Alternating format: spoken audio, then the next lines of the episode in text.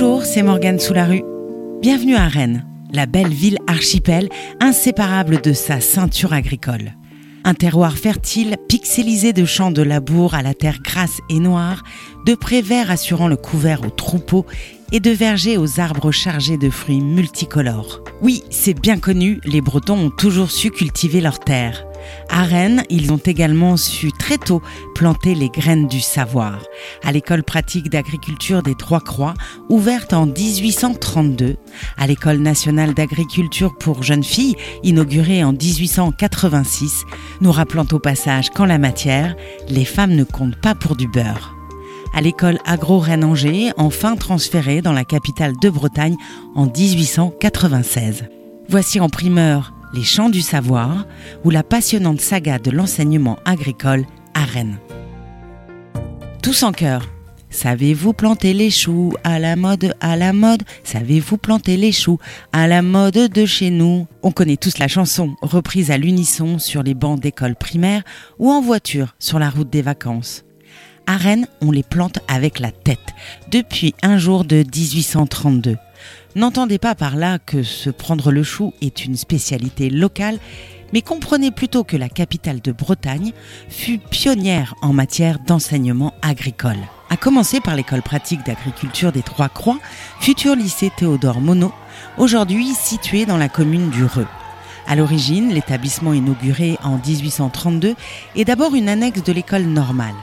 Créée pour instruire les futurs maîtres d'école, cette dernière a également reçu pour mission de donner aux instituteurs les bases de l'agriculture. En effet, si la population du département est majoritairement agricole, aucune structure de formation n'existe encore. D'abord située dans la ferme du Gros Malon, l'école normale est transférée sur le domaine des Trois Croix en 1837. Le recteur d'académie a contacté la prestigieuse école de Grignon pour débaucher un enseignant à la pointe du savoir agricole. Jean-Jules Baudin est ainsi nommé directeur et le restera jusqu'en 1867. Pionnière, l'école des Trois Croix est la deuxième fondation de ce type en France après celle du Grand Jouan en Loire-Atlantique. Preuve que toutes les routes agricoles mènent à Rennes, l'école du Grand Jouan sera par la suite transférée dans la capitale de Bretagne pour devenir l'école supérieure nationale agronomique de Rennes. Mais revenons à nos moutons. Passé de 37 hectares en 1837 à 98 hectares en 1872, l'exploitation des Trois Croix devient vite réputée grâce à son esprit novateur et notamment sa fabrique d'instruments aratoires, charrues et autres outils de labour, pour laquelle la ferme école obtiendra d'ailleurs un prix. En agriculture, comme dans tout autre domaine, on n'arrête pas le progrès et des machines à vapeur actionnant forges et scieries ont été installées dès 1834. Les premiers batteurs sont quant à eux fabriqués à partir de 1844. L'école des Trois Croix continue de tracer le sillon de sa renommée avec ses cultures aux rendements élevés. Les jeunes accueillis sur ces bancs y deviendront des spécialistes de la production de céréales, de l'élevage des chevaux et des bovins allaitants, sans oublier la production de lait, la culture des vergers et l'incontournable fabrication de l'or jaune local, parfois appelé cidre. En 1878, Georges Le Chartier y ouvre même une station agronomique destinée à l'étude et à la recherche scientifique. Cerise sur le gâteau, les vergers d'études de l'établissement sont également très renommés. Ils serviront à expérimenter un très grand nombre de pommes, notamment sous la houlette du directeur Émile Hérisson. Jusqu'en 1900, ces juteux exploits sont publiés dans la revue Le cidre et le poiré. Poids moyen du fruit, densité du jus, acidité. À l'école des Trois Croix, on travaille la pomme comme une pierre précieuse. Peau de blaireau, Perret-Ambré, Petit Doux, Robert de Rennes, Rigolette, ces noms de variétés sortis des vergers des Trois Croix résonneront peut-être encore aux oreilles des anciens. Elfire de Rennes, la reine des pommes, fièrement exposée dans leur robe jaune ou rouge lors du premier concours organisé par l'association pomologique de l'Ouest.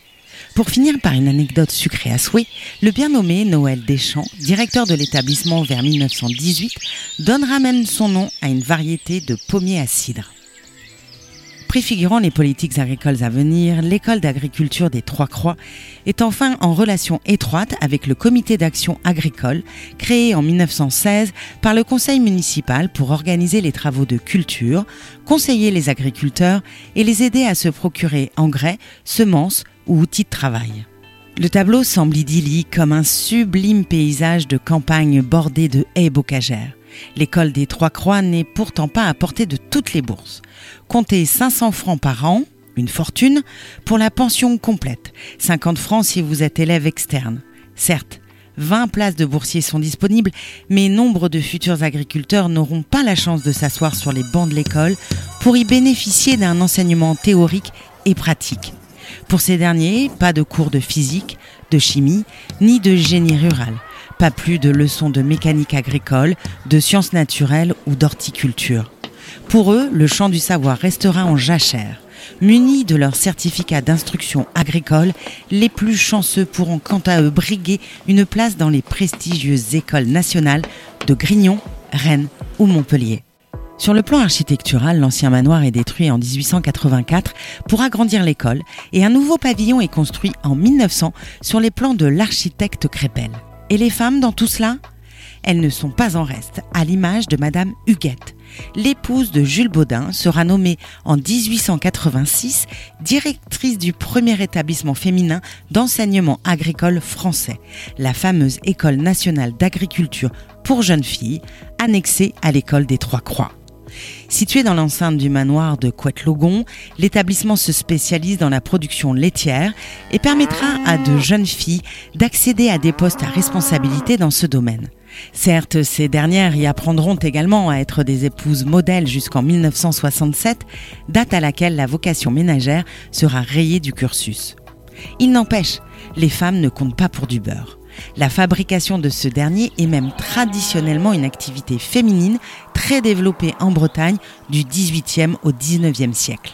Les femmes y vont donc de leur labeur pour alimenter les ménages, ravitailler la marine ou fournir l'exportation vers l'Angleterre ou l'Amérique du Sud. En Bretagne, le cheptel de vaches est plus important que dans le reste de l'Hexagone. Il se compose essentiellement de races locales, normandes ou bretonnes pinoires, réputées pour être des laitières hors pair. Leur nectar étant rarement transformé en fromage, trop gourmand en lait, le beurre va finir par s'imposer comme un produit très lucratif. Avec le cidre, il constitue de l'or en barre. Mais passons aux travaux pratiques. Quelle est la recette artisanale pour obtenir un beurre fin non salé, c'est-à-dire à consommation immédiate? Après la traite, le lait est passé dans une toile de grain et versé dans des vases en terre tiède. Ces derniers sont déposés dans des caisses en bois, appelées hèches, puis laissés à reposer. Quand la crème se sépare du lait, le tout est mis dans une baratte, elle-même exposée à une chaleur douce. Le lendemain, au terme d'un mouvement uniforme répété pendant une trentaine de minutes, le beurre est définitivement séparé du lait, puis moulé dans un récipient en bois de hêtre mouillé. À Rennes, les célèbres beurres bordiers ont longtemps respecté le mode d'emploi ancestral pour faire le bonheur des fins gourmets. Et à Passé, l'agriculteur Thierry Le Marchand développe depuis quelques années l'élevage de vaches froment du Léon pour fabriquer son beurre de madame, riche en carotène et de plus en plus prisé. Mais revenons quelques années en arrière. En Ille-et-Vilaine, la plupart des fermières ne disposent pas d'assez de lait pour fabriquer le beurre quotidien. La crème est donc conservée plusieurs jours avant le barattage, d'où l'ajout de sel pour assurer sa conservation. L'école pratique de laiterie de Couette-Logon ouvre dans ce contexte en 1886. Le gouvernement de la Troisième République a lancé une grande réflexion pour améliorer la production laitière, tellement importante dans le paysage alimentaire de l'époque. De nombreuses écoles pratiques d'agriculture pour garçons sont notamment créées. Et pour ces demoiselles Le projet de formation pour jeunes filles voit quant à lui le jour grâce au ministère de l'Agriculture qui accepte de rémunérer le personnel enseignant et de prendre en charge un certain nombre d'élèves. Premier établissement féminin d'enseignement agricole public en France, Couette-Logon se consacre donc aux manipulations du lait, du beurre et du fromage, ainsi qu'aux soins à donner à la basse-cour et aux vaches laitières. La fabrication est destinée aux jeunes filles de plus de 14 ans et à celles qui appartiennent aux familles nombreuses d'agriculteurs. Un luxe pour l'époque, ces dernières auront la chance d'apprendre à lire et à écrire. Pendant que les garçons de l'école des Trois Croix apprennent le travail dans les champs et dans les tables, les filles de l'école de Couette-Logon se forment donc à l'entretien de la basse-cour, des veaux, des vaches, des cochons et à la mise en valeur de leurs produits. À partir de 1891, elles reçoivent également des cours de comptabilité. L'année suivante, une beurrerie et une fromagerie moderne sont construites, reconnaissance implicite du rôle productif des femmes dans le monde agricole. Nombre d'entre elles n'hésiteront pas par la suite à changer de région pour encadrer le personnel féminin des laiteries ou être formatrices dans les écoles agricoles. Le succès de l'école de Couette-Logon ira grandissant. Entre 1886 et 1889, parmi les 50 jeunes filles hébergées, 26 seulement sont originaires d'Ille-et-Vilaine. En 1899, sur les 179 élèves ayant fréquenté l'établissement, 87 ont retrouvé leur ancienne métairie, 67 travaillent dans des laiteries et 15 d'entre elles sont devenues directrices d'école de laiterie en France ou à l'étranger. Il est possible que le grand nombre d'écrémeuses installées dans les fermes bretonnes soit à mettre en corrélation avec l'existence de l'école. Dès 1890, cette dernière possède en effet des écrémeuses Colway, la Rolls-Royce dans ce domaine, des écrémeuses à bras ainsi qu'un malaxeur. La fermière est alors reconnue comme une actrice de premier plan de la rénovation agricole. Née en 1876 dans une ferme du Finistère, Marie-Yvonne Morvan pourrait témoigner. Elle a intégré l'école de laiterie de Couette-Logon grâce à une aide financière d'État, 250 francs couvrant les frais de pension. Après avoir effectué sa scolarité avec succès, elle obtient une bourse pour continuer son cursus. À la suite du décès de son père, elle s'installe en Normandie où elle travaille pour des fromageries. Après plusieurs expériences, elle revient dans sa région natale où elle achète avec son mari un ancien moulin pour y installer une fromagerie. Elle y fabriquera un camembert portant le nom de Valvert. Après l'école des Trois Croix, puis celle de Couette-Logon, l'installation à Rennes de l'école nationale supérieure agronomique en 1896 vient couronner l'édifice de l'enseignement agricole. Le futur agrocampus distille dès lors un enseignement riche en matières grises pour former des ingénieurs spécialisés dans l'agronomie et plus tard l'agroalimentaire. Rue de Saint-Brieuc, le bâtiment principal de l'école construit par Jean-Marie Laloy dresse toujours son auguste silhouette. D'abord école pratique d'agriculture, l'établissement deviendra l'école nationale supérieure d'agriculture en 1962. Loin d'être oublieuse de son passé, cette dernière accueillera en 1964 l'école nationale supérieure féminine d'agronomie. Cette création est née d'un constat aussi limpide que lapidaire. En 1950, 1,4% seulement des ingénieurs agronomes sont de sexe féminin. Il est grand temps alors de passer des femmes d'ingénieurs aux femmes ingénieurs. 70 ans plus tard, cela semble chose faite, puisque Agrocampus Rennes accueille 45% de femmes dans ses rangs.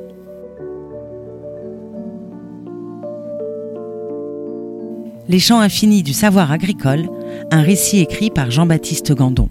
C'était Morgane sous la rue, je vous dis à bientôt pour un nouvel épisode de Raconte-moi Rennes, votre série de podcasts sur l'histoire de notre ville.